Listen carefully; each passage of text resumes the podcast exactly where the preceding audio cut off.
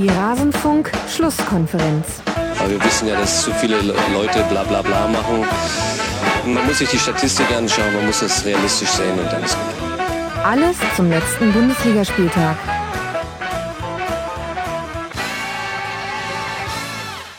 Weniger Blabla machen, realistischer sehen, die Statistiken angucken. Das wollen wir machen im Rasenfunk in der Schlusskonferenz und damit hallo und herzlich willkommen zu einer Sonderfolge. Ihr hört uns jetzt eventuell schon am Sonntag, denn wir nehmen, wie angekündigt, eine Sonderfolge zum Spiel Dortmund gegen Bayern auf. Das heißt, wir werden jetzt in epischer Breite über ein 0 zu 0 reden. Ich bin aber optimistisch, dass es dennoch interessant und auch hörbar wird. Und das liegt allein an meinen Gästen, die ich habe. Auf der einen Seite, er quält sich durch eine tödliche Männergrippe und dennoch ist er hier. Seine Stimme ist geölt wie eh und je. Stefan Vogel, at surfin-bird bei Twitter. Hallo Stefan, schön, dass du mit dabei bist. Danke, dass du mich gefragt hast und ich freue mich dabei zu sein. Auch nach dem Spielausgang findest du es noch erquickend, über dieses Spiel zu reden? Auch nach dem Spielausgang. Und es ist ja tatsächlich so, die, die fast tödliche Männergrippe ist ja annähernd tatsächlich tödlich. Und ich überlebe das ja hier nur mit heißer Milch mit Honig.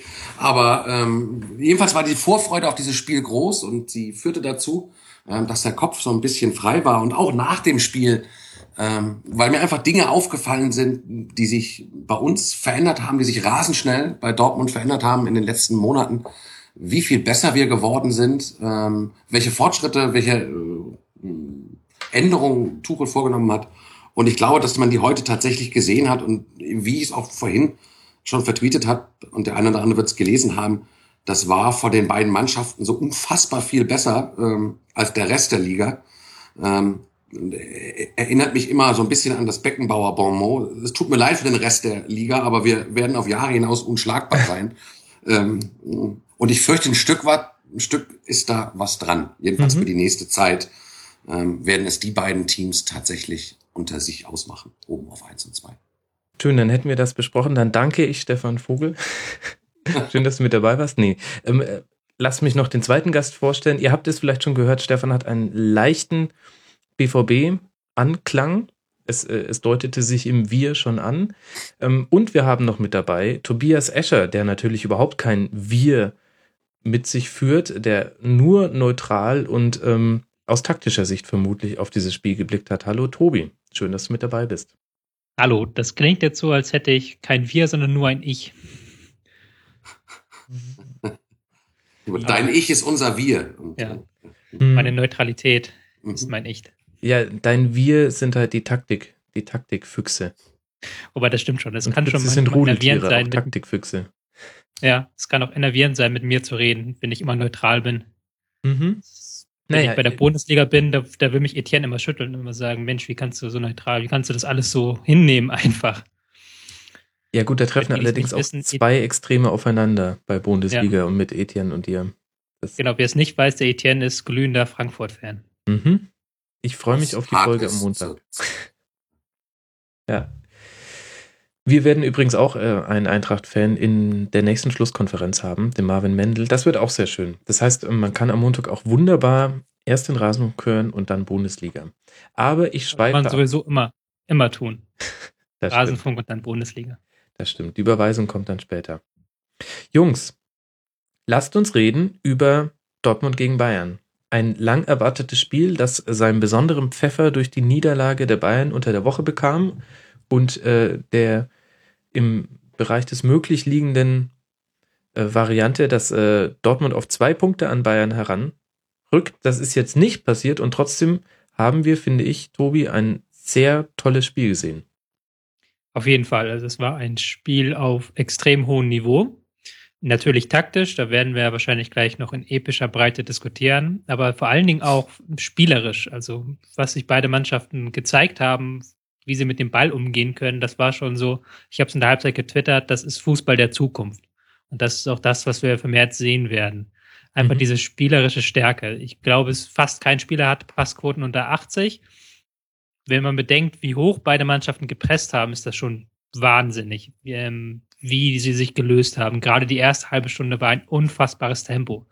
Mhm. Man muss vielleicht, wenn man kritisch sein will, sagen, denn die zweite Halbzeit ist etwas abgefallen dann. Aber die erste Halbzeit kann mich mir auch vorstellen, dass das bald einfach beim DFB als Lehrmaterial auftaucht, weil das da so viel taktisch und auch spielerisch passiert ist, was man sehen möchte. Mhm. Das ist fast unglaublich war. Gefehlt haben nur die Tore. Das ist wahr, aber es gab ja auch genügend Chancen. Der Chancenzettel, den wir, wir beide vor uns liegen haben, ist ganz schön lang. Lass doch mal bei der Aufstellung beginnen. Ähm, die Bayern in 4-2-3-1, was man schon in Turin gesehen hat, war es in der Ausprägung denn auch so, wie sie in Turin gespielt haben, oder hast du da andere Elemente entdeckt?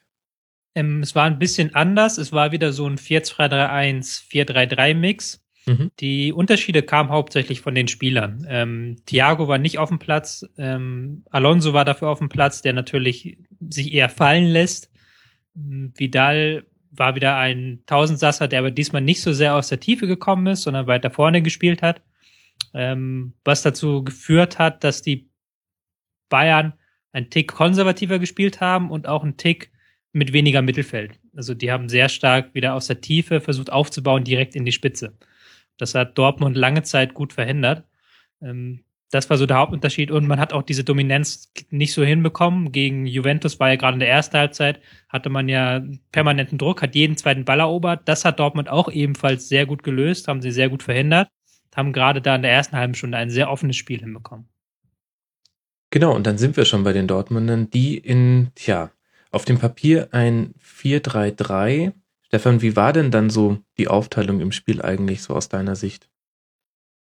Ähm, es zeichnete sich ab ähm, relativ früh, ähm, dass tatsächlich auch hier die Dreierkette, die ja jetzt in den letzten Spielen jedenfalls bei eigenem Ballbesitz ähm, öfter zur Anwendung kam, auch hier mhm. gewählt wurde. Ähm, und da muss ich einfach sagen, dass es auch schlichtweg ähm, mit Hummels links, dann Bender zentral und rechts mit Pischek ist das ja funktioniert das ja tatsächlich, auch wenn Schmelzer, Tobi korrigiere mich, wenn ich da vollkommen falsch liege, aber Schmelzer spielt das ja auf links wesentlich höher ähm, als Durm das jetzt auf rechts gemacht hat. Ähm, aber ich finde das halt tatsächlich beeindruckend, ähm, wie schnell man ein solches System umsetzen kann und wie spielintelligent dann halt auch ein Bender ist, der dann als zentrale Figur in so einer Dreierkette ähm, dann dem Druck und ähm, standhält, den, alleine den letzten Mann da zu geben. Auch wenn natürlich, sobald die Bayern kamen, äh, eingerückt wurde und dann hattest du eigentlich ein 5-4-1 äh, mhm. ähm, bei gegnerischem Ballbesitz. Ähm, und mich freut halt diese taktische Variabilität, ein Stück weit mal was anderes zu sehen als das ewig äh, gleiche 4-2-3-1, was wir in den Klopp-Jahren tatsächlich nur in Nuancen ähm, geändert haben. Ähm, und da jetzt einfach zu sehen, dass andere Ideen kommen, das finde ich ziemlich super. Mhm. Es ist ja kein Geheimnis, glaube ich, dass Tuchel so ein bisschen sich an Guardiola auch orientiert. Ich glaube, mhm. da erzähle ich niemandem mehr was Neues. Was ich heute interessant fand, war tatsächlich, dass Guardiola ja dafür bekannt ist, immer so Formationen auszupacken, aber der halt das relativ ähm, konservative 4-2-3-1 gewählt hat und tatsächlich Tuchel derjenige war, der mit seinem 3-4-3-5-4-1, du hast es eigentlich schon richtig gesagt, der jetzt die Überraschung gebracht hat. Das zeigt natürlich auch nochmal, wie weit sich der BVB weiterentwickelt hat. Mhm. Und um mal vorwegzugreifen, ich fand, das Hinspiel war noch viel mehr davon geprägt, dass sich auch äh, taktische Dinge verändert haben. Also da wurde ja gerade in der ersten Halbzeit wahnsinnig viel rumgeschoben. Ich weiß noch, ähm, Boateng war dann auf einmal zum Beispiel rechter Außenverteidiger. In der Dreierkette hat dann auch die entscheidenden Pässe gespielt. Und ich hatte diesmal den Eindruck, Tobi, korrigiere mich da gerne, dass viel weniger von den Trainern eingegriffen wurde im Sinne von, wir versuchen jetzt durch gezielte Umstellungen irgendwie eine Disbalance hinzubekommen, die wir dann ausnutzen können. Ja, auf jeden Fall. Ähm, Gerade ab der 30. Minute fand ich, gab es nur noch wenige Umstellungen. Man kann vielleicht am Anfang sagen, da hat Dortmund sehr hoch gepresst, war mhm. noch, stand relativ oft in diesem 3-4-3 oder auch in so einem 5-2-3, haben früh gestört. Ähm, das haben sie dann sich ein bisschen zurückgezogen nach einer halben Stunde, aber dann haben sie dieses 5-4-1 eigentlich bis, bis zum Ende durchgezogen. Ähm, ich glaube auch einfach, weil Tuchel gemerkt hat, das funktioniert. Ähm, Mhm. Dasselbe auf Bayern-Seite. Auch da Alonso mit einer tieferen Rolle nach einer halben Stunde, Vidal mit einer etwas höheren Rolle. Das, das waren so kleine Veränderungen, aber es war jetzt nicht wie im Hinspiel, dass man da alle fünf Minuten was passiert ist, mhm. sondern dass tatsächlich beide Trainer sehr viel Vertrauen in diese Anfangsformation und auch in diese Anfangstaktik hatten. Sieht man ja auch daran, dass es eigentlich bis auf die Ramos-Einwechslung keine einzige Einwechslung gab mit einer taktischen Veränderung. Ja, Sonst waren ja. das alles Positionswechsel. Mhm. Und wenn, wenn ich auf das Hinspiel zurückgucke, ähm, dass wir zwar zu hoch, aber dann doch verdient ähm, so verloren haben, dann fällt halt vor allen Dingen auf, ähm, mit, wer viel, mit, mit wie viel mehr Sicherheit und Selbstvertrauen ähm, die Dortmunder inzwischen in der Lage sind, den, den Matchplan, den Tuchel von den Spielern fordert, tatsächlich auch auf den Platz zu bringen. Mhm. Also wie viel mehr Ruhe in dem Spiel ist. Also das ist immer noch so, man hat immer noch so Momente, wo man denkt, boah, das ist so der Rückfall in die alte Klopsche Hektik und ähm, das schnell, schnell und immer aggressiv und sofort rauf. Ähm, und da kriegt man immer mehr das Gefühl, ähm, dass Dortmund eben auch weiß, wie gut sie sind am Ball und ähm, wie gut sie einem Gegner dann tatsächlich inzwischen auch ihr Spiel, ihr Ballbesitz spielen. Und da gebe ich dir vollkommen recht, Tobi, ähm, dass die Anleihen da ähm, an, ähm, an Guardiola klar sind. Das sind die beiden Mannschaften in der Liga, ähm, die den Ball haben wollen und dann mit dem Ball auch äh, tatsächlich ein Stück weit mehr anfangen können als der Rest der Liga. Mhm. Ich will einfach nur mal kurz zwei Zahlen reinwerfen, um das auch noch zu unterstreichen, was du gesagt hast. In der ersten halben Stunde hatte Dortmund 53,9 Prozent Ballbesitz und eine Passquote mhm. von über 80 Prozent. Und das gegen Bayern, die furios gepresst haben, die sich nicht zurückgezogen haben. Mhm. Einfach weil Dortmund es kann und es auch wollte.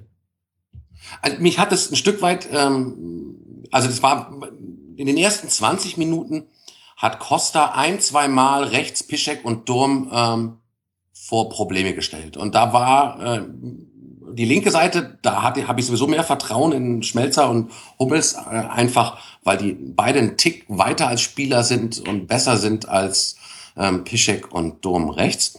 Ähm, hat er sie vor Probleme gestellt. Und dann kam, ich weiß es nicht wann, ähm, die gelbe Karte für Alonso. War die in der 20. um die 20. rum? 22. ja.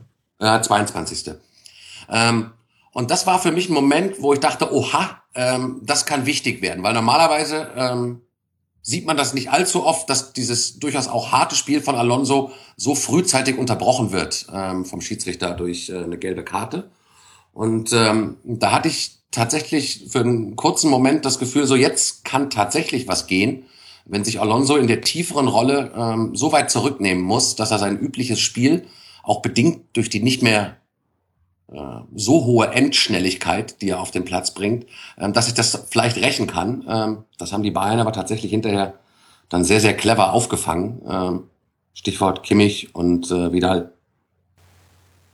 Ja, wobei da auch Dortmund gerade in der zweiten Halbzeit merkwürdig passiv war gegenüber Alonso, fand ich vom Anlaufen her. Aber bevor wir zur zweiten Halbzeit kommen, ja. würde ich gern noch über die, diese ersten 30 Minuten reden, die ja wirklich sehr intensiv waren. Tobi, kannst du mal kurz den Hörern beschreiben, was meinst du denn damit, wenn du sagst, da haben wir den Fußball der Zukunft gesehen?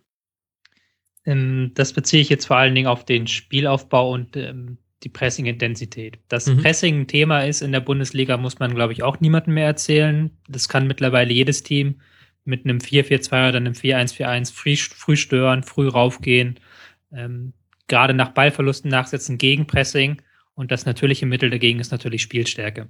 Mhm. Und der, was wir jetzt heute gesehen haben, ist, dass beide Mannschaften sich versucht haben, aus fast jeder, äh, aus jeder Situation heraus zu kombinieren. Also da war relativ wenig lange Bälle, auch wenn Dortmund sie ein paar Mal genutzt hat und auch Bayern versucht hat, damit den Gegner zu ärgern, aber hauptsächlich spielerisch. Mhm. Ähm, und diese Selbstverständlichkeit, ich will das jetzt gar nicht taktisch sehen, sondern auch ähm, einmal die technische Stärke, aber auch das Selbstbewusstsein. Musst du auch erstmal machen, wenn da der FC Bayern München im 4-3-3 anpresst dass dann Hummels wie selbstverständlich den Ball flach rausspielt oder auch ähm, Piszczek oder Durm. Und das denke ich, das wird ja den jungen Spielern heute gelehrt und ich denke, das sehen wir in Zukunft immer öfters. Mhm. Jetzt ist es ja so, wenn früh angelaufen wird, gibt es in der Theorie dahinter Räume, die bespielt werden können. Warum waren die in dem Spiel eigentlich selten, selten bespielbar für beide Mannschaften im Spielaufbau? Ähm, ich fand schon, es gab Räume. Ähm, man muss erstmal das Pressing beider Mannschaften loben, natürlich, ähm, die es geschafft haben. Äh, Bayern hat es relativ gut geschafft, den Spielaufbau auf Außen zu lenken. Dortmund hat es relativ gut geschafft, dass Bayern überhaupt nicht ins Mittelfeld und auch gar nicht direkt auf die Außen kam. Mhm. Bei Dortmund muss man sagen, das haben wir vielleicht noch nicht erwähnt. Sie haben aus dieser Fünferkette immer wieder so, ich will nicht sagen, ja, so Manndeckungselemente gehabt. Dann Hummels hat, ist sehr oft mhm. rausgegangen aus der Kette, hat Müller verfolgt.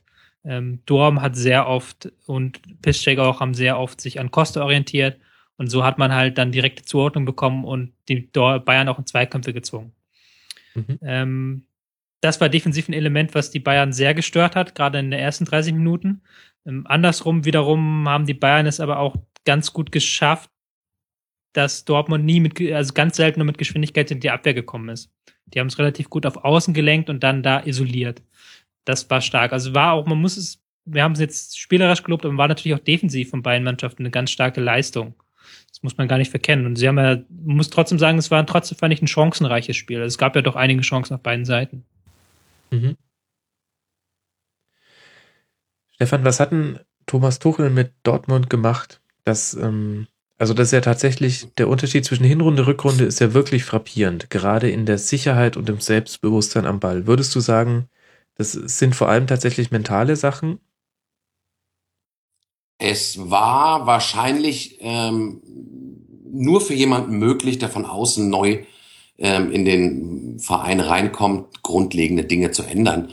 Ähm, und ich fange mit einem Beispiel an. Ich habe mir heute äh, während des Spiels vorgestellt, ähm, ich müsste noch mit Kevin Großkreuz äh, als Rechtsverteidiger äh, dieses Spiel bestreiten. Ähm, ohne Zweifel hätte der alles rausgehauen, aber dann muss man sich dann auch irgendwann nüchtern eingestehen, nee. Also so lobenswert seine Rolle beim, beim VfB, ähm, so, lobens, so gut er die ausfüllt da, ähm, ich fürchte, das würde auf dem Niveau tatsächlich bei uns dann auch fußballerisch nicht mehr reichen. Mhm. Ähm, und so eine Entscheidung zu treffen, das kann tatsächlich nur ein Tuchel. Das fällt natürlich einem Klopp ähm, ein, ein, ein, also ein solcher Bruch ähm, nach sieben Jahren im Verein unendlich viel schwerer. Und das ist ja das, was man auch zu Beginn der Saison gesagt hat und was Klopp dann zum Schluss wahrscheinlich selber erkannt hat.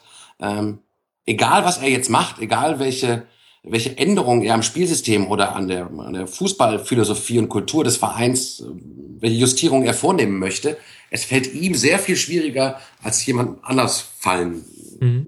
kann. Und wie schnell Tuchel, ähm, wie schnell es Tuchel dann tatsächlich gelungen ist, ähm, den Verein so viel besser zu machen äh, und den Fußball so viel attraktiver zu machen. Das ist für mich, ähm, der ich tatsächlich absoluter Laie in, den, in, in diesen Dingen bin, ähm, was Trainingsabläufe und dergleichen angeht, ähm, kaum nachvollziehbar.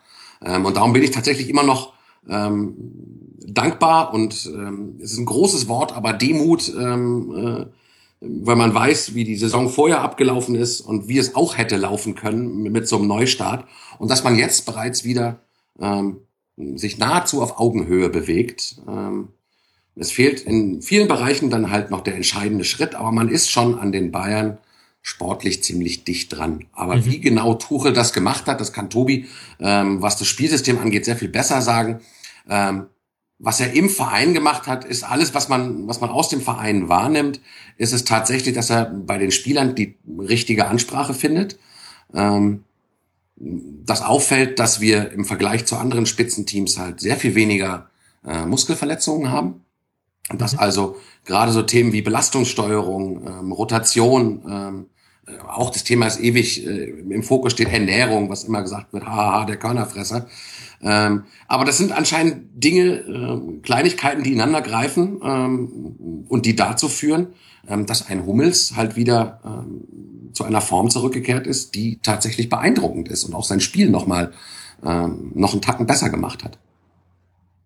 Zumindest also, ich stehe da auch. Spielen zumindest in vielen Spielen, nicht in jedem, ähm, aber zumindest in vielen Spielen ist er dann so gut, dass es äh, tatsächlich auffällt. Mir fällt ja, wenn wir jetzt beim Thema Thomas Tuchel sind, vor allem auf, ich weiß nicht, wie du das siehst, Tobi, dass er eine neue Art zu sprechen so ein bisschen in die Bundesliga bringt. Also er verwendet viele Adjektive, die ich nur von Thomas Tuchel im Fußballkontext ähm, gehört habe. Heute zum Beispiel hat er davon gesprochen, nach dem Spiel, dass es jetzt darum ginge, sich vor dem Spiel gegen Tottenham wieder zu straffen und ähm, das, äh, das Positive zu sehen und ähm, den Hunger nicht zu verlieren. Der Hunger ist jetzt nicht so ganz neu, aber mir fällt das immer wieder auf. Er hat eine, eine andere Art über Fußball zu reden. Manchmal wirkt es auf mich ein leicht esoterisch, einfach nur weil es oft Adjektive sind, die man so vorher in dem Zusammenhang mit Fußball noch nicht gehört hat. Aber ähm, auch dahingehend ein belebendes Element ich würde vielleicht esoterisch Ja, ich würde es vielleicht sogar fast elitär nennen. Und das soll jetzt gar nicht abgewertend Mhm. gemeint sein, aber spricht auch sehr ge gestochen für einen Ja. Fußballtrainer. Mhm. Spricht jetzt. Ähm, ich fand, ich finde das sehr interessant. Ich fand das sehr interessant, wie er vor dem Spiel zum Beispiel Mikitarian im Interview gesprochen hat. Ja. Und auch Mhm. wie er ihn gelobt hat. Er hat jetzt nicht gesagt, Mikitarian ist ein klasse, klasse Spieler, sondern hat gesagt, er lobt, der hat gelobt, wie er als Profi arbeitet. Er hat gelobt, wie er sich ernährt und er hat gelobt, wie er schläft. Mhm. Das sind, da merkst du schon auch so eine Fokusverlagerung, dass ähm, nicht wie ein alter Trainer, der einfach gesagt hat, geh Gras fressen, sondern halt wirklich alle Aspekte des Fuß, des, des ganzen Lebens aufs äh, einnehmend. Mhm. Das ist schon sehr interessant halt. Stimmt, und bevor, bevor, ähm, also esoterisch war jetzt auch gar nicht so negativ gemeint, wie vielleicht das ähm, Adjektiv behaftet ist, aber unter anderem an diesem, an diesem Interview ist es mir auch aufgefallen, weil er beschrieben hat, wie er, ähm, was er im Blick von Mikitarian erkannt hatte, als er noch nicht Trainer war, nämlich ähm, eine gewisse Melancholie, aber auch eine große Treue und äh, ein großes Vertrauen und dass er ihm das gleich als erstes gesagt hätte und ihm gesagt hätte, du kannst hier frei sein. Mhm. Und ich irgendwie finde ich, hat er auch recht. Also, ähm, aber es ist halt eine Art zu sprechen, so hört man nicht viele Trainer reden. Vielleicht da noch als kleine Hintergrundstory. Ähm, er hat Mikitarian gleich zu Beginn ein Buch geschenkt. Das Buch heißt, ich glaube, einfach Tennis, das innere Spiel. Es ist ein Buch, das vordergründig um Tennis geht, aber das auch sehr stark um Konzentration geht. Das halt auch, wie du sagst, halt diese äh, so ein bisschen was Esoterisches hat, dass man sich ähm, von seinem Unterbewusstsein mehr lenken soll, dass man sich von seinen Gedanken lösen muss und sowas, solche Geschichten halt. Also da scheint auch einfach ganz neue Wege zu gehen. Es scheint da offen zu sein für alles. Also ist ja auch nicht alle Tage, dass ein Fußballtrainer einem Spieler ein Buch über Tennis schenkt. Mhm. Das Ja, scheint das ja nicht keine. ein- Hm? ein Stück weit verrückt, dass dann Spieler das tatsächlich mitmachen. Also ich stehe da ja immer äh, außen vor und denke, das ist schon beeindruckend, dass ein Spieler ähm, zum einen die, ähm, ich sag bewusst Gängelung, was äh, Schlaf, Ernährung, äh, Training und auf der anderen Seite sagt man ihm dann, du musst aber aus deinem starren Korsett raus und das alles unterbewusst machen und dann gehen Spieler sowas mit. Das finde ich ja immer ein Stück weit beeindruckend. Also ich, ich tue mir bei solchen Sachen, die ich nun aus dem Berufsleben, aus ganz anderen Zusammenhängen immer nur kenne, ähm, das muss schon ein sehr guter Coach sein, der einem da gegenüber sitzt. Ähm, wenn ich das nicht äh, total ablehne, was dann da von dem kommt. Ähm, und das anscheinend hier in der Mannschaft Tuchel mit dieser Art und den Anforderungen, die wohl auch hoch sind, die er stellt, ähm, dass die Mannschaft sagt, das ist richtig. Klar, es ist einfach, wenn du äh, einfacher, wenn du dann Erfolg hast und wenn du dann dein Niveau konstant steigerst. Ähm, aber ich finde es trotzdem nach wie vor äh, beeindruckend, dass ihm erwachsene Menschen, ähm, dass die dann äh, solchen Anforderungen folgen. Das finde ich tatsächlich erstaunlich. Es ist, es scheint eine andere Generation Mensch zu sein und auch eine andere Generation Spieler. Es ist für mich manchmal auch schwer nachzuvollziehen, wenn ich denke, was ich mit 18, 19 so gemacht habe. Ähm, das kannst Was hast heute du denn gemacht? Nicht mehr machen. Eine Aber das, das Taktiktafel aufgebaut. nicht. Äh, Ich kann mir überhaupt nicht vorstellen, dass du irgendwelche wilden Dinge gemacht hast mit 18, 19, Tobi. Oder hast du da auch mal, mal wieder ein Libero gespielt oder irgendwie sowas Da krasses? habe ich, genau, ganz wild, da habe ich lange Bälle geschlagen. Alter. Nee. Uh. Ich meine einfach nur, die Spieler, die sind sehr fokussiert heute und die wollen Mhm. das auch. Die wollen gecoacht werden, die wollen unbedingt besser werden, die gucken sich genau an, was für Statistiken sie haben, wie viel bin ich gelaufen. Ich habe einen Spieler mal gesprochen, der war überzeugt, dass er schlechter jetzt spielt, weil er weniger läuft. Der hat immer seine Laufdaten abgeglichen und hat dann immer mit dem Trainer besprochen, wie kriegt man es hin, dass man mehr läuft. So. Und dieser Ansatz ans Fußballspielen, ich glaube, damit hat, trifft Thomas Tuchel bei der jungen Generation an Spielern auch einen Ton. Also das Mhm. ist nicht so, dass die das nicht wollen. Ich glaube schon, dass sie das mitgehen und man sieht das ja auch. Äh, ihr habt mich gerade alt genannt, aber ihr habt wahrscheinlich recht. Ja, wir sind ja alle alt im Vergleich zu diesen Eben. 18-, 19-jährigen Hüpfern. Das ist ja das eigentlich ähm, Schlimme. Ja, und auf der anderen Seite hat man ja im Grunde dasselbe. Also, dass Pep Guardiola ein Wahnsinniger ist, das ist jetzt auch allseits bekannt und äh, dass er aber da auch auf eine Spielergeneration trifft, die zumindest zum Teil da dem Anschein nach sein Wissen aussaugt wie ein Schwamm, das hat man ja unter anderem nach Schlusspfiff gesehen. Also äh, nicht Der jeder Kimmich Spieler hätte sich da so wie Joshua Kimmich hingestellt und sich diese Litanei an, an nicht nur angehört, sondern er hat auch noch ähm, versucht, glaube ich, mitzureden. So habe ich zumindest seine Gestik und seine Mimik äh, interpretiert. Ähm, Ja, Ja. stellt euch Mario Basler oder Jens Jeremies in der Situation vor, ne? Um den Heldenfußball von vor 20 Jahren, den wir eingangs im Vorklapp erwähnt hatten. Stellt euch das einfach nur vor. Geht gar nicht. Ja, nee, geht nur, wenn ich mir Basler schon mit einem Weizen in der Hand vorstelle. Oder einem In Weißbier. dem Sinne hat natürlich jede Generation auch ihre Trainer, weil Mhm. ich glaube, Hitzfeld war ein anderer Trainer, der dann mit diesen Baslers eben das gegeben hat, was sie brauchten. Und Äh, Guardiola und Tuchel sind die Trainer, die jetzt den Spielern geben, was sie brauchen. Mhm. Dürfen wir uns auf Ancelotti freuen. Aber lasst mal zurück zum Spiel kommen. Ich finde, das ganze Spiel kulminierte eigentlich in zwei Chancen in der 27. und 28. Minute und die zeigen beide eigentlich, was in diesem Spiel insgesamt drin war. Erst gab es eine große Chance für Dortmund. Mkhitaryan behauptet gegen drei Bayern, ich glaube Robben, Bernard und noch jemand, der auf links gerade war, den Ball. Dann kommt, äh, schafft er im Ballbesitz zu bleiben. Aubameyang kommt an den Ball und spielt einen Riesenpass auf Reus. Und ähm, Joshua Kimmich klärt bärenstark, ohne zu faulen. Riesige Chance und direkt danach, eine Minute später, ähm, Dortmund aufgerückt, Hummels aufgerückt, eigentlich zum ersten Mal in dieser ersten Halbzeit. Ein direkter Pass von Robben, Costa läuft alleine auf Birki zu und kann die Chance aber nicht verwerten. Und ich finde, in diesen beiden Chancen steckt so ein, so ein bisschen auch, was dieses ganze Spiel ausgemacht hat. Ja. Ähm, wenn man es von hinten aufzäumt, äh, war das tatsächlich, glaube ich, eine der ganz wenigen Szenen, wo Hummels aus dem Spiel heraus tatsächlich im 16er sich befand. Ich glaube, das hat er danach nicht mehr gemacht, weil er gemerkt hat, wie schnell das schiefgehen kann. Ähm, und ähm, dann kam hinterher tatsächlich auch ein guter Save von, äh, von Birki dazu. Bei, äh, bei der Reus-Szene, ich glaube, äh, nach der Flanke von oder nach der Hereingabe von Aubameyang, äh, fiel mir das das erste Mal heute bei Reus auf und dann im Nachgang auch wieder. Ähm, der First Touch, also die, die, die erste Balleinnahme bei Reus und auch bei Aubameyang, ähm, die hat uns heute tatsächlich Chancen gekostet. Also Tore kosten, das kann man nicht sagen, aber sie hat uns Chancen gekostet. Ähm, wo ich immer denke, Reus, was ist eigentlich mit, mit, mit, mit deinen Füßen passiert? Dass der erste Ball, den du annimmst, ähm, den musste doch, und exemplarisch war eine Szene, wo er dann zu weit nach außen ging, wo man normal denkt, jemand von deiner Klasse, Reus, muss den Ball so annehmen, dass er in Richtung Tor schon sich bewegt und du dann den Ball hinterher kannst und nicht noch ähm, dich irgendwie lateral bewegen musst, um den Ball dann noch einzuholen. Ähm, und ähm, das war äh, ein Quell äh, steter Ärgernis heute äh, und auch in den letzten Spielen schon bei Reus. Ähm, und ich hatte bei der, um das abzuschließen, die Beobachtung dieser Szene oder meine Anmerkung zu dieser Szene, ähm, seltsamerweise nach der Szene von, äh, von Costa ähm, ein relativ hohes Vertrauen, ähm, dass wir nicht untergehen in diesem Spiel. Also das ähm, ähm, war ja immer im, im Bereich des Möglichen. Ich habe das 5-1 äh, im Stadion gesehen hier in München ähm, und es war grauenhaft. Ähm, und ähm, das wollte ich nicht zwingend nochmal. Also das hätte Mhm. unsere Saison nicht gekostet. Ähm, es hätte mich einfach nur maßlos geärgert, ähm, weil ich gesagt, weil ich mir gesagt hätte, so viel schlechter sind wir nicht.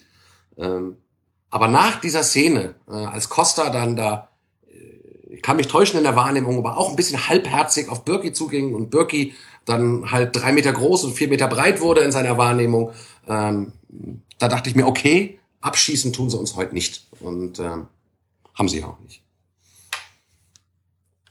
Dafür hätte man tatsächlich auch so eine Chance da mal reinmachen müssen. Ja, man hat tatsächlich gemerkt, also Lewandowski wäre mit einem anderen Drive auf Birke zugelaufen, aber so ist es nun eben.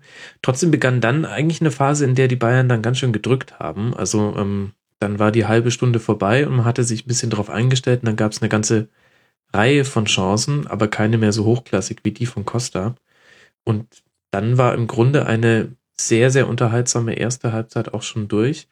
Mhm. Tobi, kann man das an irgendwelchen Punkten festmachen, warum es ähm, für die Bayern dann irgendwann besser lief? Oder liegt das so einfach im, im, im äh, granularen Bereich? Also äh, am Anfang sind eben auch Bälle versprungen oder der, der, die Pässe waren ein bisschen ungenau und irgendwann war das ein bisschen raus.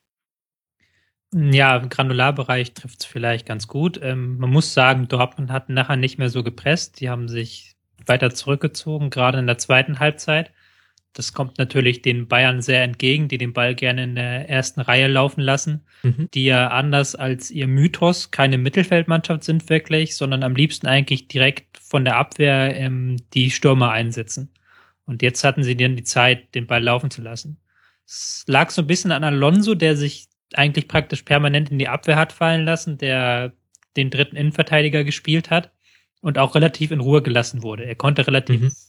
stark den Ball verteilen, ähm, hat das auch gemacht, hat manche guten Pässe, manche schlechte Pässe gemacht. Aber ich glaube, das war auch so ein entscheidender Faktor, weswegen die Bayern mehr Kontrolle ins Spiel gebracht haben.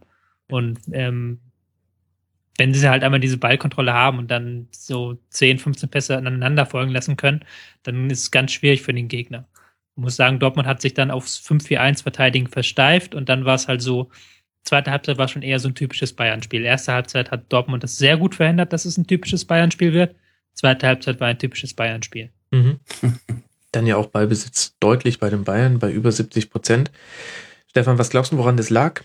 Ähm, ich fand nämlich auch, dass ihr sehr passiv wart und gerade dieses Nicht-Angreifen von Alonso, ähm, äh, das fand ich fast frappierend, weil man weiß, ähm, wenn er Zeit hat, dann kann er eben die entscheidenden Pässe spielen. Er hat es jetzt nicht getan, aber es sind dennoch auch Chancen kreiert worden, dadurch, dass er so viel Platz hatte. Was glaubst du, sind die Gründe, dass die zweite Halbzeit so passiv war von Dortmund? Ich weiß gar nicht, ob sie tatsächlich so passiv war oder ob wir tatsächlich in diese Passivität hineingedrückt wurden. Denn es wäre aus meinem Verständnis heraus ja die originäre Aufgabe von Günduan gewesen, dann auf, äh, auf Alonso raufzugehen, wenn man sagt, dass Weigel ähm, tiefer steht.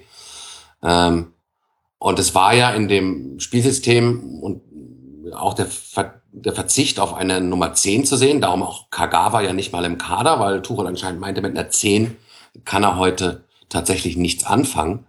Ähm, und ich weiß nicht, ob man dann nicht das Loch tatsächlich in der Mitte äh, zu groß gemacht hätte, wenn Günduan auf den tatsächlich ja tiefstehenden heute Alonso ähm, raufgegangen wäre. Mhm. Ähm, ob da die Anweisung war, äh, geh nicht zu früh rauf, weil dann eventuell das Loch zwischen dir und, äh, und, und Weigel zu groß wird. Ähm, und ich, warum man sich aus so einer Passivität dann nicht herausarbeiten kann, ich glaube, das kann man auf, auf, auf auf einen Satz runterbrechen, das ging halt gegen die Bayern. Also das gelingt dir gegen andere Gegner und ich hoffe, dass es eben gegen Gegner wie Tottenham dann äh, auch gelingt. Aber gegen die Bayern, die halt Top 3 äh, europaweit sind, ähm, ist das halt wahnwitzig schwierig, sich aus so einer Situation, wenn dann der Flow da ist, ähm, sich herauszuarbeiten. Und mhm. ähm, das gelang dann nochmal für ein, zwei Kontersituationen, wo mich dann auch wieder der First Touch ähm, geärgert hat bei Aubameyang und bei Reus. Ähm, aber ähm, das Spiel dann nochmal zu, äh, zu drehen und quasi zu sagen, pass auf Bayern, jetzt hattet ihr euren Ballbesitz, jetzt holen wir uns den wieder. Ich glaube fast, dass das nicht möglich ist. Es sei denn, Tobi sagt, ähm, er kann zwei, drei Fehler tatsächlich in taktischer äh, oder Spiel an Hinsicht benennen, wo man gesagt hätte, da hätte justiert werden sollen ähm, vom Trainerteam, um zumindest es nochmal zu versuchen. Ähm, aber könnte ich jetzt nicht. Also ich will mich dann auch jetzt nicht über ähm, Tuchel oder Guardiola stellen. Ich glaube, die beiden haben schon ziemlich gemerkt, das ist schon. Die wollten ja auch nicht wechseln. Also ähm, Guardiola 75. mit dem Ribéry-Costa-Wechsel, der ein 1 zu 1 Wechsel war. Mhm. Und ähm, Tuchel hat erst in der 81. dann Ramos vorausgebracht. Ich glaube einfach, beide Trainer wussten, wenn sie jetzt da irgendwie schon eine Kleinigkeit ändern, dann könnte das Gebilde zusammenbrechen. Sie haben beide, glaube ich, da großen Respekt vom Gegner gehabt. Die Bayern hatten ja auch nicht das offensivste gespielt. Mhm. Ähm, außer Vidal war da relativ wenig mit dem Vorrücken. Lahm ist immer ins Mittelfeld gegangen, hat ein paar gute Dribblings gehabt, mhm. aber hat ja auch jetzt nicht so, dass die Bayern jetzt wie zuletzt, als sie ja oft mit Komar, Robben, Costa und Ribéry teilweise gleichzeitig gespielt haben. Das war ja auch nicht zu erkennen. Sie haben ja auch gesagt, okay, kann man vielleicht jetzt, wenn man das sagen möchte, Tuchel in dem Sinne den Vorwurf machen, weil sie den Punkt, mit dem Punkt eher weniger leben können wäre natürlich als neutraler Beobachter kann man nicht verstehen, wenn man es kritisiert, wenn man sagt, okay, aber du hast es schon richtig gesagt, wenn du einmal halt in diesem Modus bist, dann ist es schwer da rauszukommen, ähm, die Bayern da wieder zu stören, weil das ist ja genau das, was sie auch wollen, sich so ein bisschen die Passgenauigkeit erarbeiten und dann, wenn der Gegner rauskommt, ein bisschen das auseinanderspielen. Das hat Dortmund halt nicht machen wollen. Dortmund mhm. hat halt gesagt, okay, 5-4-1, wir halten es das 0-0 bis zum Ende. Vielleicht kriegen wir noch einen Konter, haben sie nicht bekommen, war dann am Ende 0-0 ein gerechtes. Mhm. Und ich glaube, es waren auch alle Seiten damit einverstanden, dass es dann äh, ein 0-0 war. Also so ab der 80. hatte man das Gefühl, okay Leute, ähm, wir haben ein tolles Spiel geliefert, aber es machte so ein bisschen den Eindruck außen, ähm, als wenn alle sagten, naja, okay, so ganz verkehrt ist ein 0-0 nicht. Und, ähm, Und wie findest Ich du das als Dortmund-Fan? Weil dass es für die Bayern okay ist, das ist ja relativ leicht zu Ja. erklären. Der Abstand ist bei fünf Punkten geblieben. Also wenn man da mal, lassen wir mal außen vor, ob Tuchel ähm, und das Team tatsächlich die Möglichkeit gehabt hätten, hier noch höheres Risi- Risiko zu gehen. Du hättest natürlich Reus drauflassen können, du hättest einen defensiven runter und Ramos noch raufnehmen können. Ob das wirklich zu einem erhöhten Druck geführt hätte, ähm, das weiß ich nicht. Ähm, wage ich zu bezweifeln. Du hättest dann relativ ähm, positionstreu noch Schein für, für äh, früher bringen können, für Gündogan oder sogar für Weigel bringen können, um nochmal ein spielerisches Element, ähm, vielleicht auch mal ein risikoreicheres Element reinzubringen. Ähm, aber wenn man die mal außen vor lässt, die Frage, wo man mit guten Gründen dran zweifeln kann, ob man überhaupt mehr Druck hätte aufbauen können, um dann zu sagen, okay, ich will's gewinnen, weil ähm, ob ich fünf oder acht hinten liege, macht keinen Unterschied mehr.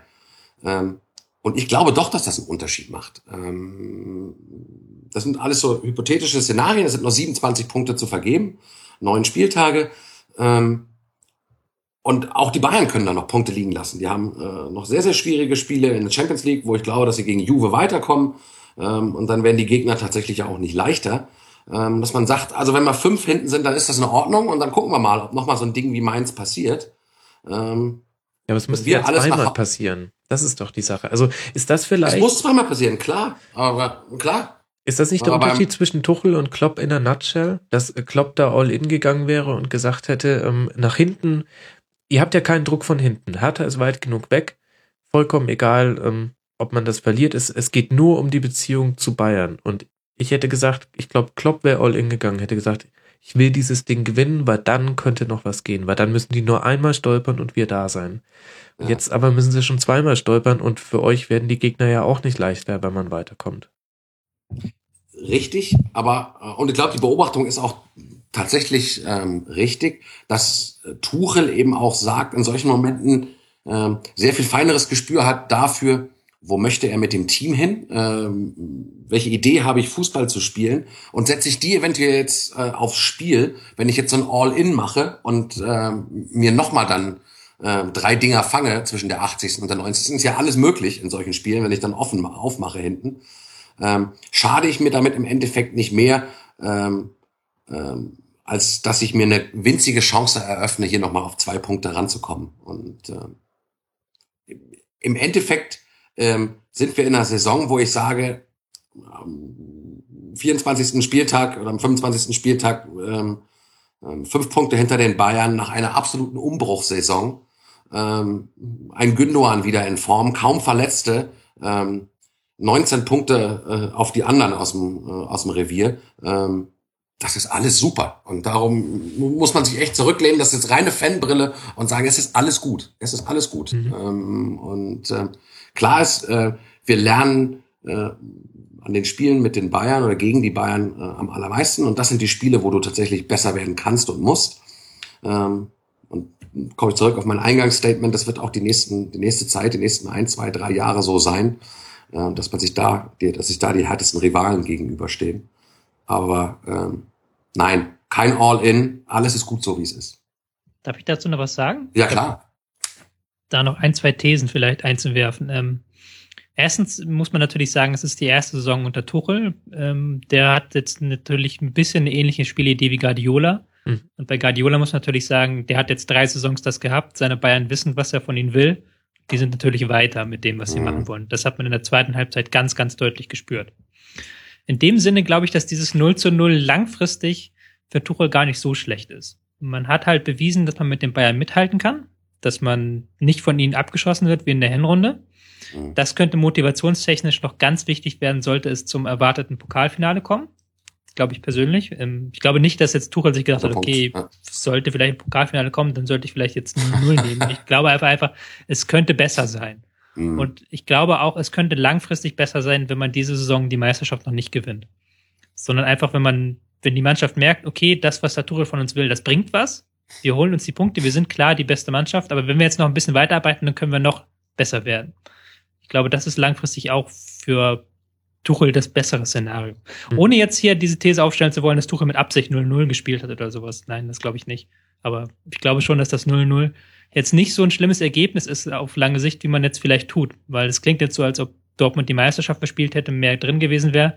Aber ich glaube, auf lange Sicht ist dieses 0-0 ganz gutes Ergebnis. Das stimmt. Also es wirkt schon wieder Auftakt zu, zu quasi den Spielen, die jetzt dann vielleicht im Mai kommen und dann im nächsten Jahr. Aber die These, dass die Meisterschaft verspielt wurde, würde ich trotzdem stellen. Weil ich sehe, ehrlich gesagt, natürlich könnte ich mit dieser Prognose jetzt auch auf die Schnauze fallen, aber fünf Punkte, glaube ich, bei diesem Bayern, nee, das wird nichts. Ich stimme Ja, auch Stefan vollkommen zu, halt- ist nicht schlimm, aber also, weil das wurde jetzt auch nicht erwartet und letztlich spielst du auch gegen die beste Bayern-Mannschaft, die es jemals gab. Das ist dann auch vollkommen okay. Aber, also wenn die Chance da war, dann jetzt in diesem Spiel. Und da hat man sie aus verschiedenen Gründen nicht genutzt. Was so klingt, als wir sie hätte, als ob wir sie hätten nutzen können. Also ähm, ich glaube schon, dass wir in dieses Spiel gegangen sind ähm, mit der klaren Marschroute, das wollen wir gewinnen und wir können es gewinnen. Also das ist halt was anderes, ähm, als wenn andere Teams gegen die Bayern Mhm. antreten. Aber ich glaube schon, dass die klare Idee war, ähm, das Spiel können wir gewinnen äh, und ich habe eine Idee, wie wir es gewinnen und ich äh, gebe euch die mit. Ähm, und ähm, hat halt nicht funktioniert, aber man hat eben auch keine drei gefangen und man hat äh, Clean Sheet behalten hinten zum wiederholten Mal und Mhm. ähm, defensiv unfassbar verbessert, auch im Vergleich zur Hinrunde nochmal. Ähm, und das ist alles schon gut. Aber ja, die Chance äh, auf die Meisterschaft war wahrscheinlich nur jetzt da. Es Mhm. sei denn, Bayern äh, verspielt tatsächlich gegen, gegen Köln, Bremen und Hannover und das glaubt im Endeffekt tatsächlich keiner. Dann müsste Dortmund auch ohne Punktverlust bleiben und Genau. man muss Ja. auch mal ehrlich sein, in den letzten Wochen haben sie auch manche Spiele glücklich gewonnen. Sehe ich auch noch nicht, dass Dortmund auch bei Dreifachbelastung jetzt ähm, Mhm. alle Spiele durchrockt. Ähm, was ich vielleicht noch anmerken möchte, was man aber auch, es klingt jetzt so, als ob mit etwas offensiverer Power Dortmund das Spiel wohl gewonnen hätte, was ich aber nicht glaube. Mhm. Ich glaube, es fehlen noch, es fehlt noch ein ganzes Stück. Das hat man in der zweiten Halbzeit gemerkt. Ich möchte da nochmal einen Unterschied, der mir, glaube ich, am meisten aufgefallen ist, den lässt, der lässt sich schön in einer Zahl zusammenfassen. Das ist Manuel Neuer, der hat eine Passgenauigkeit von 88,9 Prozent. Und das auch in Druckphasen. Auch in der ersten halben Stunde hat er 90 Prozent Passgenauigkeit. Bürki hingegen hat eine Passgenauigkeit von 43,8 Prozent. Mhm. Und ich glaube, das ist so eine Baustelle, die hat dieses Spiel auf jeden Fall nochmal offengelegt. Wenn man den Bayern-Weg zu Ballbesitzspiel gehen will, dann muss Bürki sich entweder stark verbessern oder man muss sich auf der Position verbessern. Ich habe drei Worte für euch. Ron Robert Zieler. Naja, das, das hätte ich jetzt auch angesprochen, ja. Ist das ein, ein Wunsch oder be- beruht das auch Nein, das auf ist ein Meldung? klarer Wunsch von mir. Nein, nein, Ja. ich habe da äh, keine näheren Informationen. Das ist ein reiner Wunsch. Ähm, es ist kolportiert, dass er im, im Abstiegsfall äh, für drei Millionen oder dreieinhalb Millionen gehen kann.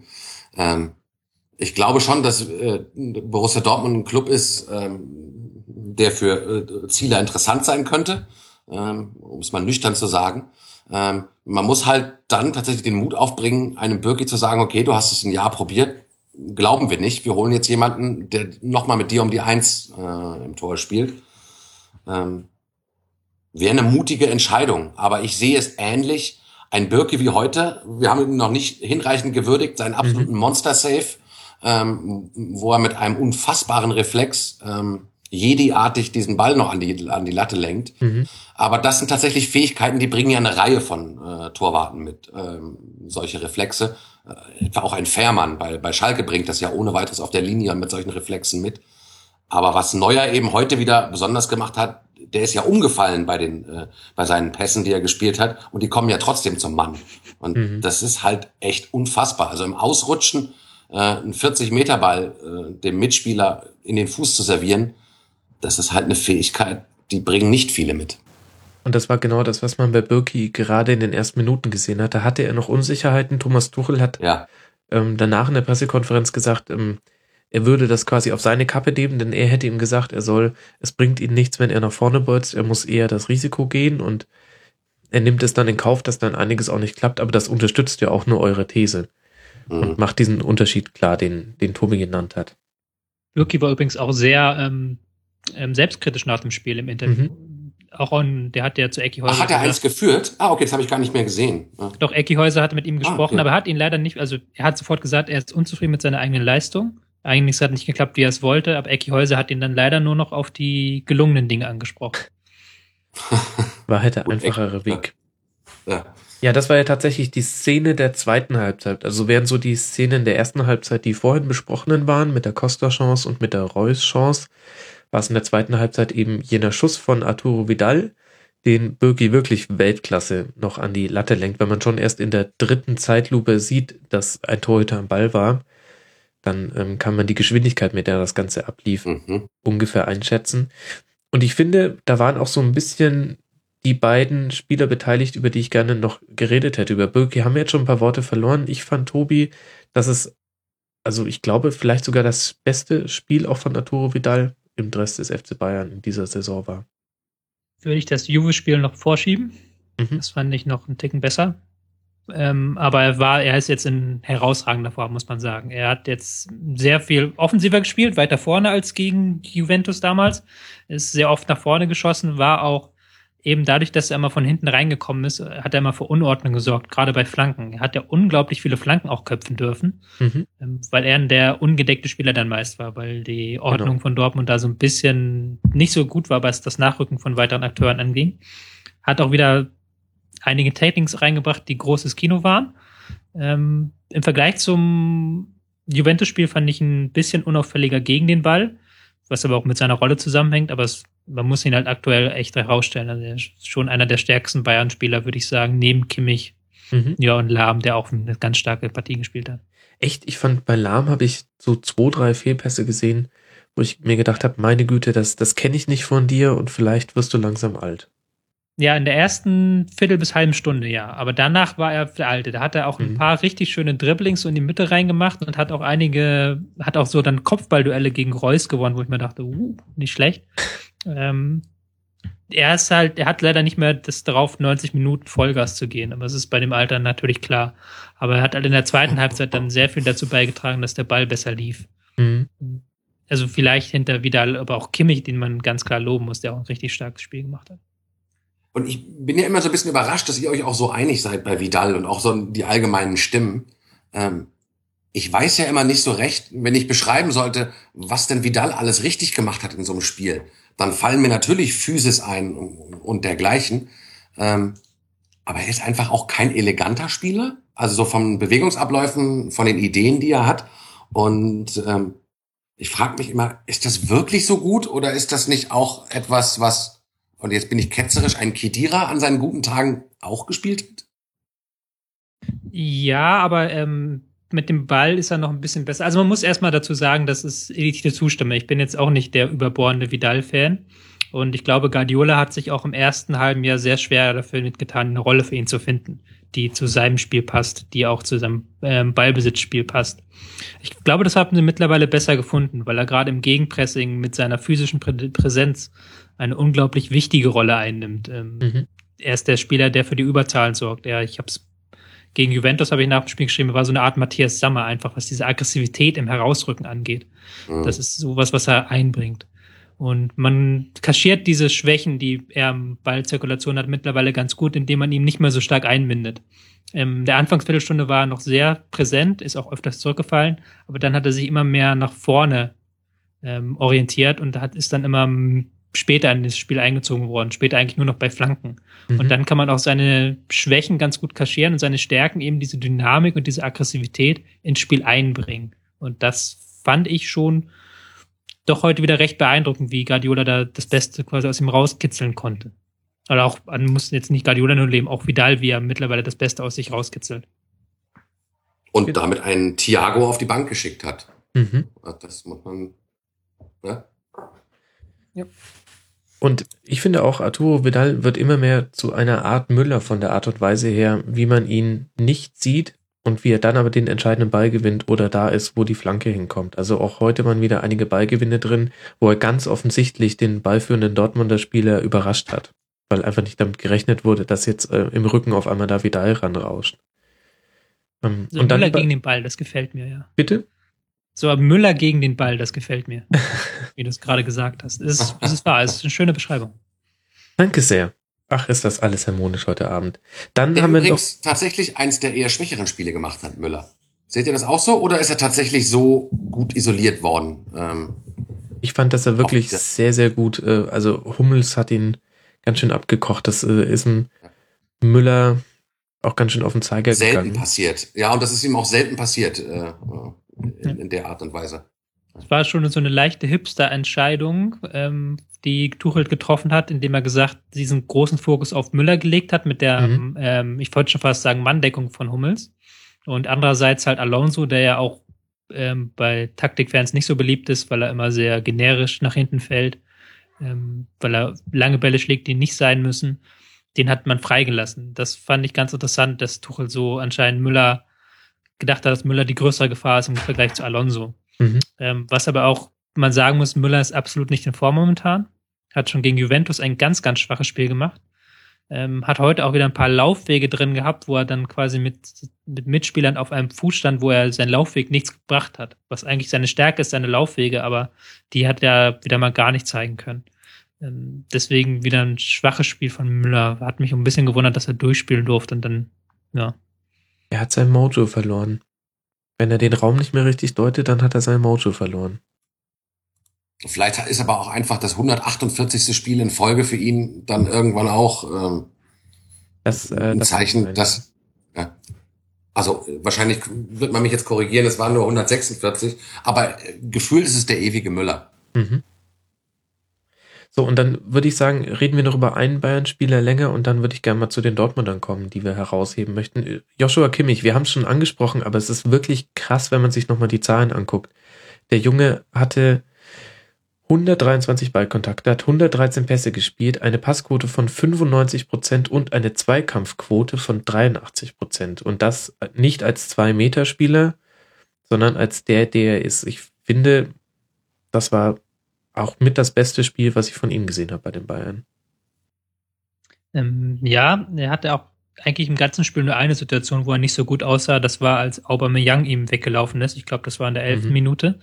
Da musste Neuer retten, aber ansonsten hat er ein überragendes Spiel gemacht. Er hat ein unfassbares Timing, wird im Aufbauspiel immer präsenter. Ähm, hat sich da immer noch ein bisschen versteckt vor einem Jahr oder zwei noch. Jetzt will er auch wirklich die Verantwortung und scheint ja auch tatsächlich ein Lieblingsspieler von Guardiola zu sein. Gerade wenn man sieht, wie er nach dem Spiel halt, das haben wir schon erwähnt, wie Guardiola nach dem Spiel zu Kimmich gesprintet ist und sofort mit ihm über irgendeine Positionierung diskutiert hat. Das war schon stark. Mhm. Ja, und er wird auch wahnsinnig stark eingebunden. Also ich finde, das ist immer ein ganz interessanter Indikator, wie reagiert die Mannschaft auf so einen jungen neuen Spieler. Also ich habe auch schon Bayern-Spiele erlebt, bei denen man den Eindruck hatte, also gerade Franck Ribéry mit Diego Contento zum Beispiel, wenn Alaba hinterlaufen hat, dann hat Ribéry immer den Ball abgegeben. Und Contento, ja, bei einem von acht Versuchen vielleicht. Aber ansonsten hat sich der Franck gedacht, nee, mache ich dann doch lieber alleine. Und das ist bei Kimmich überhaupt nicht so. Der wird wirklich, auf dem lastet auch jetzt schon ganz schön viel Verantwortung. Wie Weigel bei uns. Genau, super. Ich habe die goldene Brücke gebaut und du hast sie genau erkannt. Jetzt können wir nämlich mal über die Dortmunder reden. Äh, Weigel auch wieder ein gutes Spiel gemacht.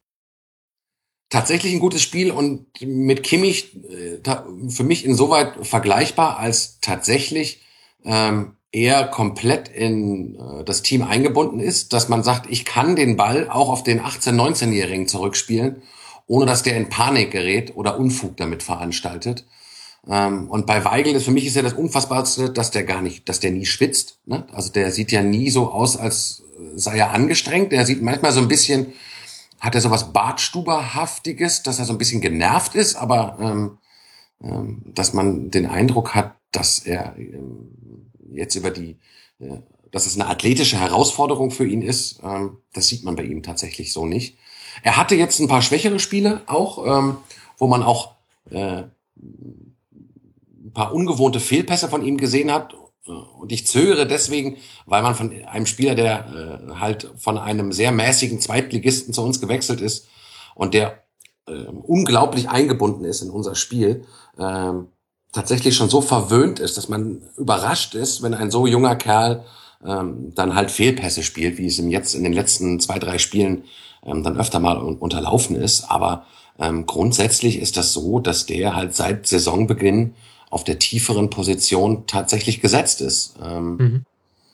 Und ähm, macht damit natürlich auch möglich, dass man Bender zurückzieht ähm, und ähm, Bender in die Innenverteidigung nimmt, den ich heute tatsächlich auch mit Hummels zusammen stark fand. Also Bender ist eben auch kein gelernter Innenverteidiger ähm, und spielt das aber tatsächlich auch mit der von ihm gewohnten körperlichen Härte und Beharrlichkeit natürlich auch auf der Innenverteidigerposition.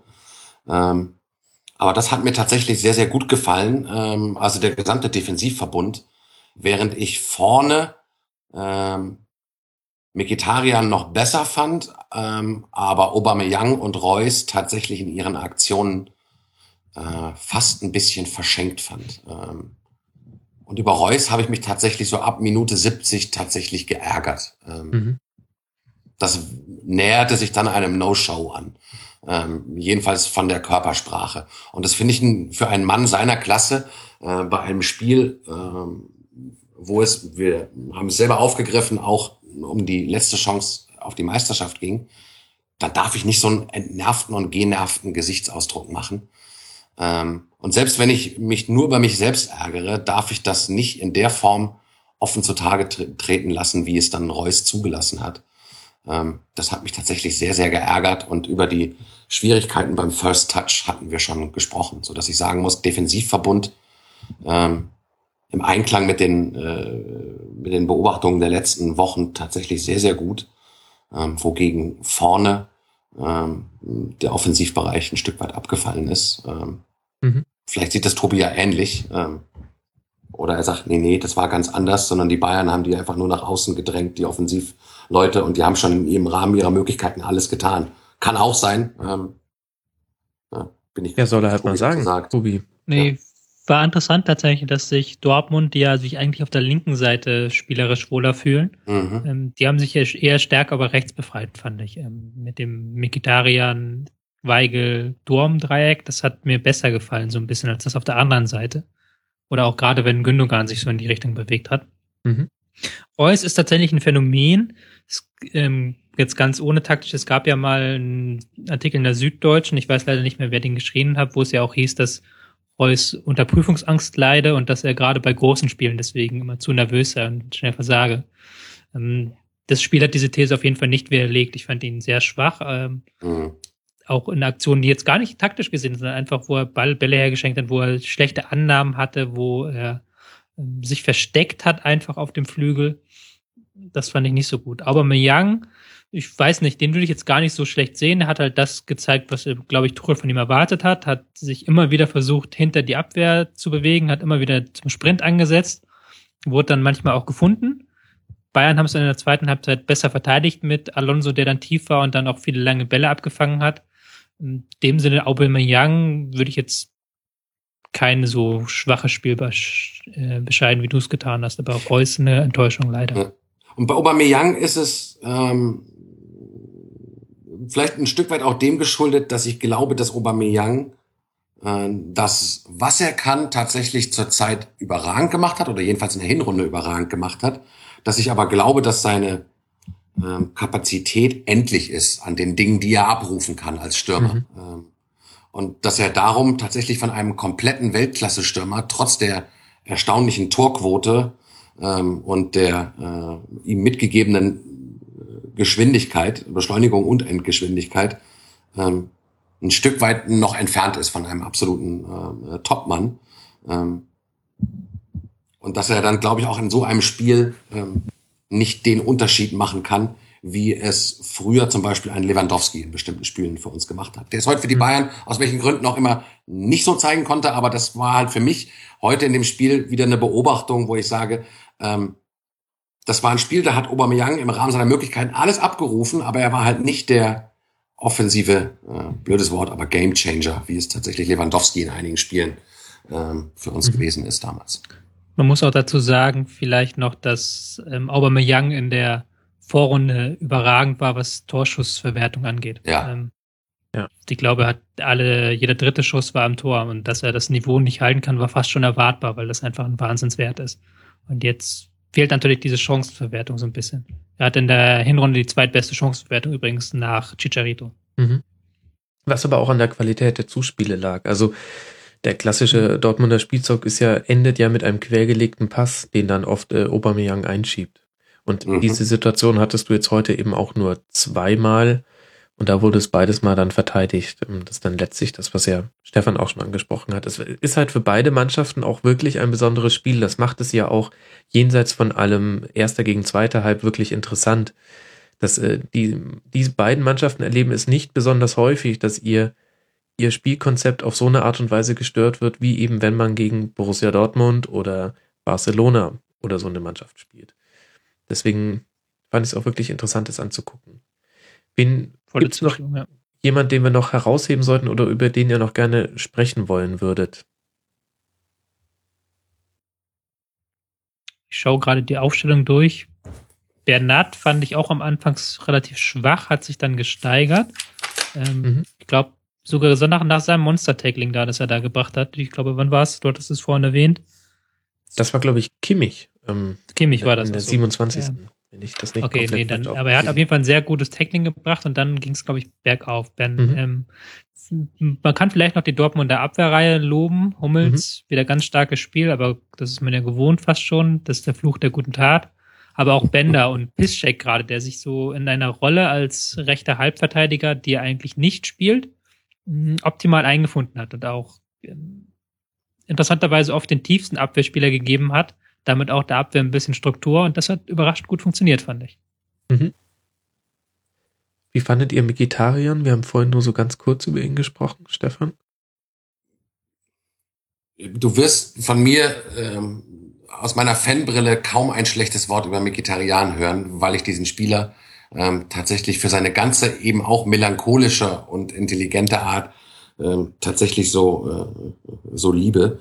Ähm, der kann Dinge auf dem Platz, die keiner der anderen 21, die da noch verbleiben, kann Mhm. ähm, wenn er sie abruft. Ähm, und das fällt in einzelnen Szenen tatsächlich immer wieder auf, ähm, wie schnell er sich ähm, von Gegenspielern lösen kann mit zwei, drei Schritten, ähm, welche Übersicht er, ähm, Spielübersicht er hat und weiß, wo sich Mitspieler befinden.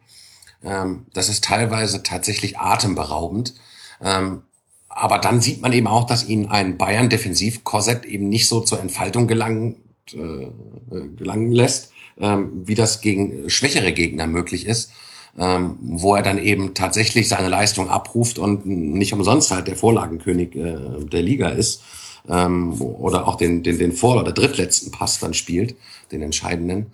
Ähm, also für mich der Spieler ähm, äh, der Saison noch vor Aubameyang bei uns. Ich finde Mkhitaryan tatsächlich großartig. Ja, ich weiß gar nicht, ob es jetzt dann noch Themen gibt, über die wir noch sprechen müssen. Fehlt euch noch irgendwas, was wir bei diesem Spiel noch unbedingt erwähnt haben sollten? Ich höre nur Schweigen. Nee, ich gucke jetzt gerade auch nochmal meine äh, Notizen an, aber ähm, ich tue natürlich so, als ob ich welche gemacht hätte. Ich habe mir auf so eine, Wie, wie schön du jetzt einfach den Playboy umgeblättert hast. genau, das Das Rascheln. anhört, als wäre es der Kicker, genau. Alter Medienprofi. Äh, nein, tatsächlich haben wir ähm, alle Punkte besprochen und ähm, nur einen Punkt möchte ich nochmal wiederholen. Den hatten wir vorhin im Vorklapp nochmal, ähm, hatte ich ihn kurz angesprochen. Ich bin echt froh, ähm, dass dieser, wie ich ihn nenne, Heldenfußball der 90er und auch die Duelle von Bayern gegen Dortmund, dass die Geschichte sind. Ähm, ähm, das ist ein Spiel, das für mich vielleicht nochmal eine andere Bedeutung hat als Borussia hier in, in, in München. Ähm, aber ansonsten ist das halt inzwischen ein Spiel, wo es tatsächlich um das Sportliche geht ähm, und wo sich äh, die beiden Teams auf eine sehr, sehr angenehme Art und Weise begegnen. Und zwar bis zum Trainer.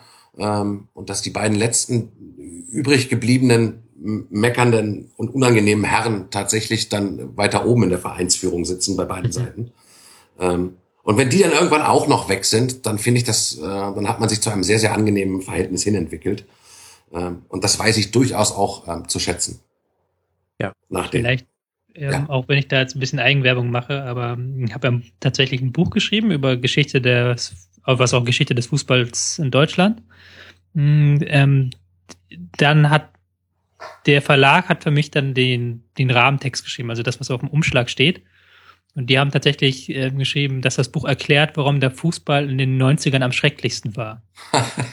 das schreibe ich im Buch eigentlich nicht, aber sie haben es anscheinend so richtig interpretiert, dass ich den Fußball der 90er schrecklich finde. Ja, dann hast du es wahrscheinlich Und fandst du ihn denn schrecklich? Ja, also das Ja, Schlimmste, er, was du ne? dir angucken Ja. konntest, Ja. ist ähm, das schlimmste Spiel, was ich in meinen Recherchen gesehen habe, war 1998, F erste FC Kaiserslautern gegen Bayern München. Ähm, dieses Spitzenspiel 1 zu 0 damals. am, am ersten Spieltag oder das Rückrundenspiel? Ähm, beide. Ich habe beide gesehen Mhm. und beide sind gleich schrecklich in etwa, weil es einfach nur Manndeckung über den ganzen Platz sind Mhm. und alle, alle Spieler sich einfach so gegenseitig ausschalten, immer so in 1 gegen 1 Duellen. Und es war auch noch viel ruppiger damals, muss man natürlich auch sagen. Aha. Heute Ja, ist das gerade ja ein Spiel. Kinderspielplatz im Gegensatz zum Fußball der 80er und 90er Jahre. Mhm. So, wir regen uns gerne mit die Schiedsrichter auf, aber damals hast du da Sachen laufen lassen. Da fliegst du heute mit Rot vom Platz. Stimmt, das sei an dieser Stelle noch erwähnt. Meiner Meinung nach Tobias Stieler sehr gut gepfiffen. Lag eigentlich nie daneben und ähm, auch Abseitsentscheidungen hat alles Hand und Fuß gehabt. Das war des Spieles würdig, diese Leistung. Ja, war aber auch kein schweres Spiel zu pfeifen, muss War kein schweres Spiel. Äh, auch Alonso Relativiert doch ist, nicht gleich wieder so. Man wird ja wohl mal den Schiedsrichter loben dürfen. Ja, hat er dann tatsächlich gut gemacht. Ich war über die Ansetzung ja ein bisschen überrascht, dass man einen äh, jüngeren Kollegen, dann Mhm. jüngeren Schiedsrichter dort auf den Platz bringt. Tito. Hat er tatsächlich gut gemacht, Körpersprache, ähm, Linie durchgezogen. Ähm, und äh, auch wenn ich es auf Twitter anders gesagt habe, natürlich war das keine rote Karte von, äh, von Alonso. Ähm, äh, es war eine, äh, eine gelbe mit einer roten Ecke. Also wenn man das vergleicht mit dem Rudi-Foul, wo, wofür Rudi ähm, halt drei Spiele gesperrt wurde mit glatt rot, ähm, dann kann man die vielleicht vergleichen, aber vielleicht ihn dann doch nicht, weil er eben nicht von hinten kommt. Ja. Und ähm, ähm, darum glaube ich, ist das im Endeffekt gerechtfertigt. Ähm, aber es war auch kein, kein schweres Spiel. Es war überhaupt nicht giftig äh, zwischen den Spielern. Und äh, das Ja. kommt dem Spiel zugute und uns, äh, die das Spiel sehen. Ja, wirklich. Also wirklich sehr schön. Der Respekt des Umgangs und deswegen auch viel weniger Feuer auch neben dem Platz mit dabei. Und ähm, ja, wirklich schön. Schön zu sehen, dass es auch so geht. Ähm, ich meine, man muss sich nur an ein DFB-Pokalfinale, das 2 zu 5 verloren ging für die Bayern erinnern, ähm, wo man im Grunde schon ahnen konnte, oh je, die werden sich bei der Europameisterschaft jetzt nicht in den Armen liegen, die Herren. Ja. Und dann gab es da ja auch, inzwischen weiß man es ganz offensichtlich, Differenzen. So sah das heute nicht aus. War ein sehr schöner Kick. Ja, ich glaube, damit haben wir tatsächlich alles zu diesem Spiel besprochen. Ja. Also alles, was ich sagen wollte, bin ich losgeworden. Tobi? Ich bin zufrieden, ich bin glücklich. Ich danke für deine hervorragende Moderation. Ja, ja. Du musst jetzt. Ich ich freue mich mich auf den Rasenfunk-Spezial-Pokalfinale. Ja. Ah, Geil, War darf ich jetzt auch eine DFB-Pokalfinale-Ausgabe machen. Herzlichen Dank, Tobi. Mann, ich mache doch bisher gar keinen DFB-Pokal. Ähm, äh, der Faktor Zeit ist da der entscheidende. Aber äh, tatsächlich hast Ihr du. meint wirklich, Hertha Bremen interessiert die Leute. Ja. Ja. Ja, schauen wir mal. Ich habe ja jetzt neulich gehört, dass Hertha doch den Rasen anscheinend wechseln lässt. Das finde ich ja fast ein bisschen schwach. Nach dem Tweet von ähm, Reetz an den BVB. das. Ja. Das ist ein Thema, das könnte man nochmal aufgreifen, das muss man in einem anderen Podcast aufgreifen. Was Bundesliga verrasen hat. Aber gut. Ja, aber jetzt, Tobi, jetzt sind wir durch so eine Sendung gekommen und haben nur gelobt und haben uns gelabt an einem schönen Spiel. Ich möchte jetzt auch nicht, dass du wieder, dass du wieder hier mit einer schlechten Stimmung rausgehst. Das muss nicht sein. Nein, nein, dafür gibt's den, den Montagspodcast, der dann am Montag erscheinen wird. Da besprechen wir über alle anderen Spiele. Zu Gast sind dann Marvin Mendel vom Eintracht Frankfurt Podcast und Jonas Friedrich von Sky. Da könnt ihr euch auch schon drauf freuen, liebe Hörer. Und ansonsten freue ich mich über Feedback, wie ihr das jetzt fandet, dass wir dieses Spiel mal isoliert betrachtet haben. Ich fand, dass es zwei angenehme und sehr kompetente Gäste mal wieder waren und in, mit dieser seifigen Einleitung möchte ich mich bedanken bei surfin-bird. Folgt ihm alle bei Twitter. Vielen lieben Dank, Stefan, dass du dir Zeit genommen hast. Es hat Spaß gemacht. Danke euch. Und in der anderen Ecke des Rings Ed Tobias Escher von Spielverlagerung.de, Autor des ähm, Ich bin bei Seite 40 bis dahin hervorragenden Buches vom Libero zur Doppel 6 erscheint im April? April. April. Tobi, vielen herzlichen Dank und liebe Leute da draußen, folgt ihm nicht nur auf Twitter, sondern besorgt euch auch dieses Buch. Es ist wunderbar zu lesen, also wirklich auch ähm, sehr verständlich und grounded und ähm, Das wird nicht mehr lange dauern, dass ich durch bin, Tobi. Sehr, sehr schön. Danke, aber du weißt schon, dass ich auch ohne deine Süßraspeleien gerne hierher komme. Ach, geil, wie wir uns so gegenseitig einfach den Rücken krollen. Ach, es ist, äh, es ist ein Hauen und Stechen im Rasenfunk, liebe Hörer. Ja, wenn der Ton gleich ab ist, dann geht's hier wieder los. Genau, genau. In diesem Sinne, ähm, vielen Dank fürs Zuhören bis an diese Stelle. Hinterlasst uns Feedback, hört auch sehr gerne die reguläre, in Anführungszeichen, Ausgabe am Montag. Und ansonsten wünsche ich noch einen entspannten Sonntag bei schönen Sonntagsspielen. Und dann hören wir uns demnächst. Bis dahin, macht's gut, liebe Hörer, und bleibt sportlich. Ciao. Das war die Rasenfunk-Schlusskonferenz. Wir gehen nun zurück in die angeschlossenen Funkhäuser.